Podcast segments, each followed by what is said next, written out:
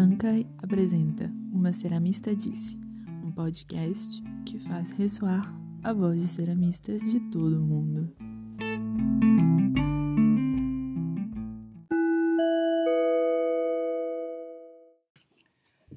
Olá, o meu nome é Cintia Sarmento, eu sou ceramista, designer e tenho uma escola, um ateliê, né, de cerâmica aqui na cidade de Curitiba, no Paraná, chamados Vida Feita à Mão. É... Preciso fazer uma retrospectiva na minha vida para pensar em como eu escolhi a cerâmica, como foi essa escolha pelo caminho da cerâmica na minha vida. Eu, como eu falei, né, eu sou designer de formação eu escolhi essa profissão completamente sem nada em mente específico. Eu nunca pensei o que eu ia ser quando crescer. Mentira, eu queria ser bailarina. Mas quando eu estava no final do ensino médio, eu lembro que eu estava estudando para fazer faculdade de dança, inclusive na FAP aqui em Curitiba. Mas eu acabei fazendo filosofia, entrei na federal e comecei o curso, mas logo desisti. E a minha mãe, na angústia dela de me ver com um diploma, porque ela nunca teve o dela, fez a minha cabeça para fazer vestibular do que eu pudesse de qualquer coisa e meu irmão fazia trabalhos de design gráfico e eu falei, ah, vou fazer isso aí também. Acabou que eu entrei na faculdade de design larguei ela umas duas vezes durante o processo de formação. Acabou que eu acho que eu peguei meu diploma em 2016, 2017, eu não lembro direito. Enfim, esses dias inclusive eu achei o meu diploma aqui no ateliê. A cerâmica, na verdade, ela entrou na minha vida como uma terapia, como uma um processo de cura, vamos dizer assim, porque como designer eu acabei trabalhando em empresas de bastante tecnologia, trabalhei com modelagem de ambientes em 3D, trabalhei com projetos mecânicos para equipamentos de data center numa indústria muito grande. E terminei trabalhando em departamentos de marketing em empresas que trabalhavam com essa questão da internet e no final numa software house, que é uma empresa que desenvolve sistemas. Então eu sempre estive em contato com o desenvolvimento de sistemas. Eu, eu me recordo, inclusive, agora que do meu grupo de amigos do ensino médio, que são os, os amigos mais queridos que eu guardo, assim, de toda a minha formação é, estudantil, vamos dizer assim. é, todos eles ou fizeram faculdade para desenvolvimento de sistemas, ou seja, hoje são programadores, ou são designers como eu, de verdade, não tem ninguém fora dessas duas áreas, mas todo o pessoal que foi para o design trabalha com desenvolvimento de jogos. É, então, eu sempre fui de um ambiente muito nerd. e estando num departamento de marketing, eu surtei, porque eu acho que é uma coisa que quem trabalha com marketing sente muito na pele.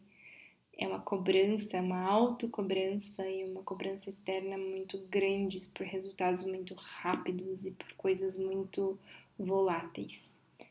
Eu brinco que eu me sentia correndo atrás do rabo alheio.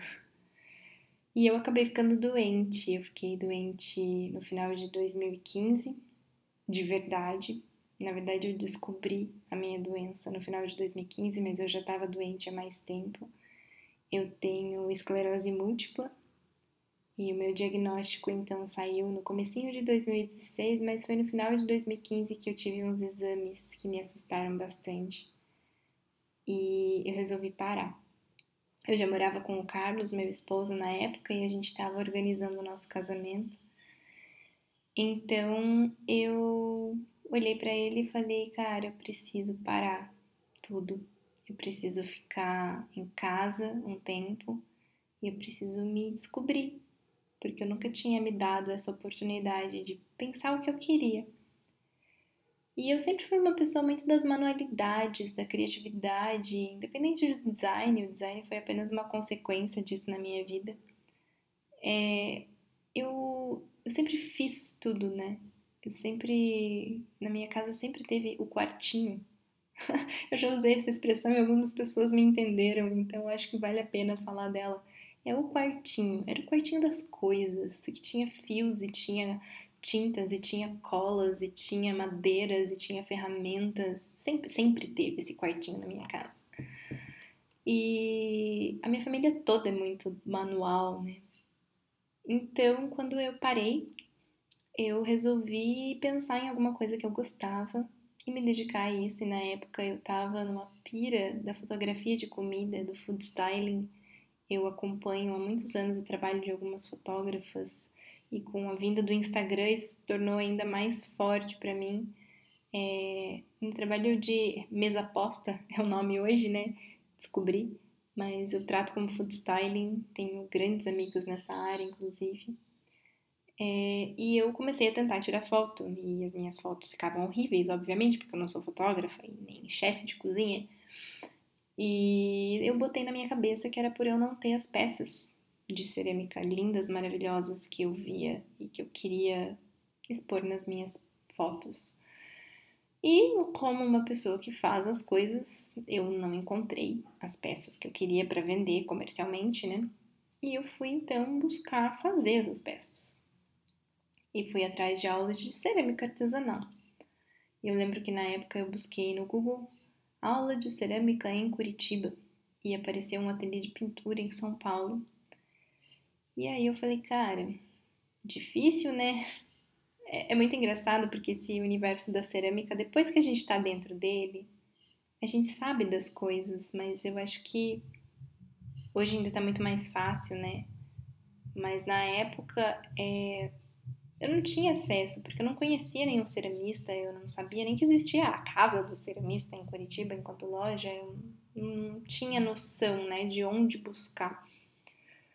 Mas foi num dia que eu fui na Cerâmica Jardins, que é uma olaria, uma cerâmica muito grande aqui em Curitiba. Eu fui comprar vasinho para plantar violeta. E eu vi a carinha de um professor meu da época da faculdade, que por coincidência tinha sido meu vizinho durante 17 anos, que é o professor Savada, e tinha um cartaz dele escrito Aulas de Cerâmica. Para começar, que quando eu brincava com a filha dele dentro da casa dele, eu não fazia ideia de que ele era designer. E depois, durante a faculdade toda, eu não sabia que ele fazia cerâmica. E acabou que ele foi meu primeiro professor de cerâmica também. Junto com a Elisa Maruyama e a Patrícia Fumiko, foram meus professores lá no comecinho.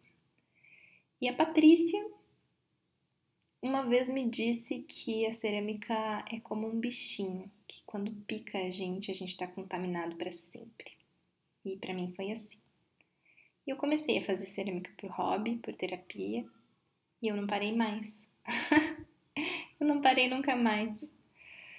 E eu lembro que no começo era o meu hobby, era a minha terapia, obviamente. Então, o meu marido, Carlos, muito empreendedor que sempre foi, olhava para mim e falava: "Oh, suas peças são muito legais, vamos vender isso aí". E eu falava, cara, não estraga, é o meu momento, é a minha coisa, eu, eu não quero vender, eu não quero tornar isso comercial. Mas acabei participando de uma feira, depois de outra, depois mais uma, resolvi fazer peças sob encomenda, resolvi fazer as minhas lembrancinhas de casamento. E eu estava em casa parada há muito tempo sem trabalhar. Eu sou uma pessoa que vem de uma família enfim, eu fui, minha mãe olhou para mim um belo dia e me disse: "Nunca dependa de ninguém, compre seus próprios sapatos". Sapato é uma coisa muito importante para minha mãe. e eu sei que num dado momento eu cheguei pro Carlos e falei: "Eu preciso voltar a trabalhar e eu vou escolher a cerâmica". Mas é uma escolha racional. Pode ser que daqui a dois meses eu mude de ideia e vá trabalhar com cartonagem, sei lá, qualquer coisa.